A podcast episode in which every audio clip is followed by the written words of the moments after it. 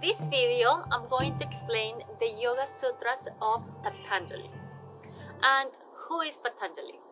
We don't know exactly if there is one or few Patanjalis. However, he or they were respected scholars in the yogic tradition. And the Yoga Sutras of Patanjali is the most universal text of yoga. It contains eight practical steps to guide the average spiritual seeker to find out who we truly are or what is our true essence. So, we tend to think that we are our body because we can see it, we can touch it. But are we really this body? Based on science, more than 50% of our body is made up by water. And our organs, bones, muscles are made up by cells that are getting replaced on a daily basis.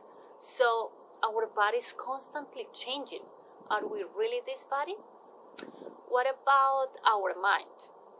Our mind is programmed based on the country we were raised, our culture, our family, our social status. So, is that really our true nature? So, let's see the eight steps that Patanjali proposes to find this out.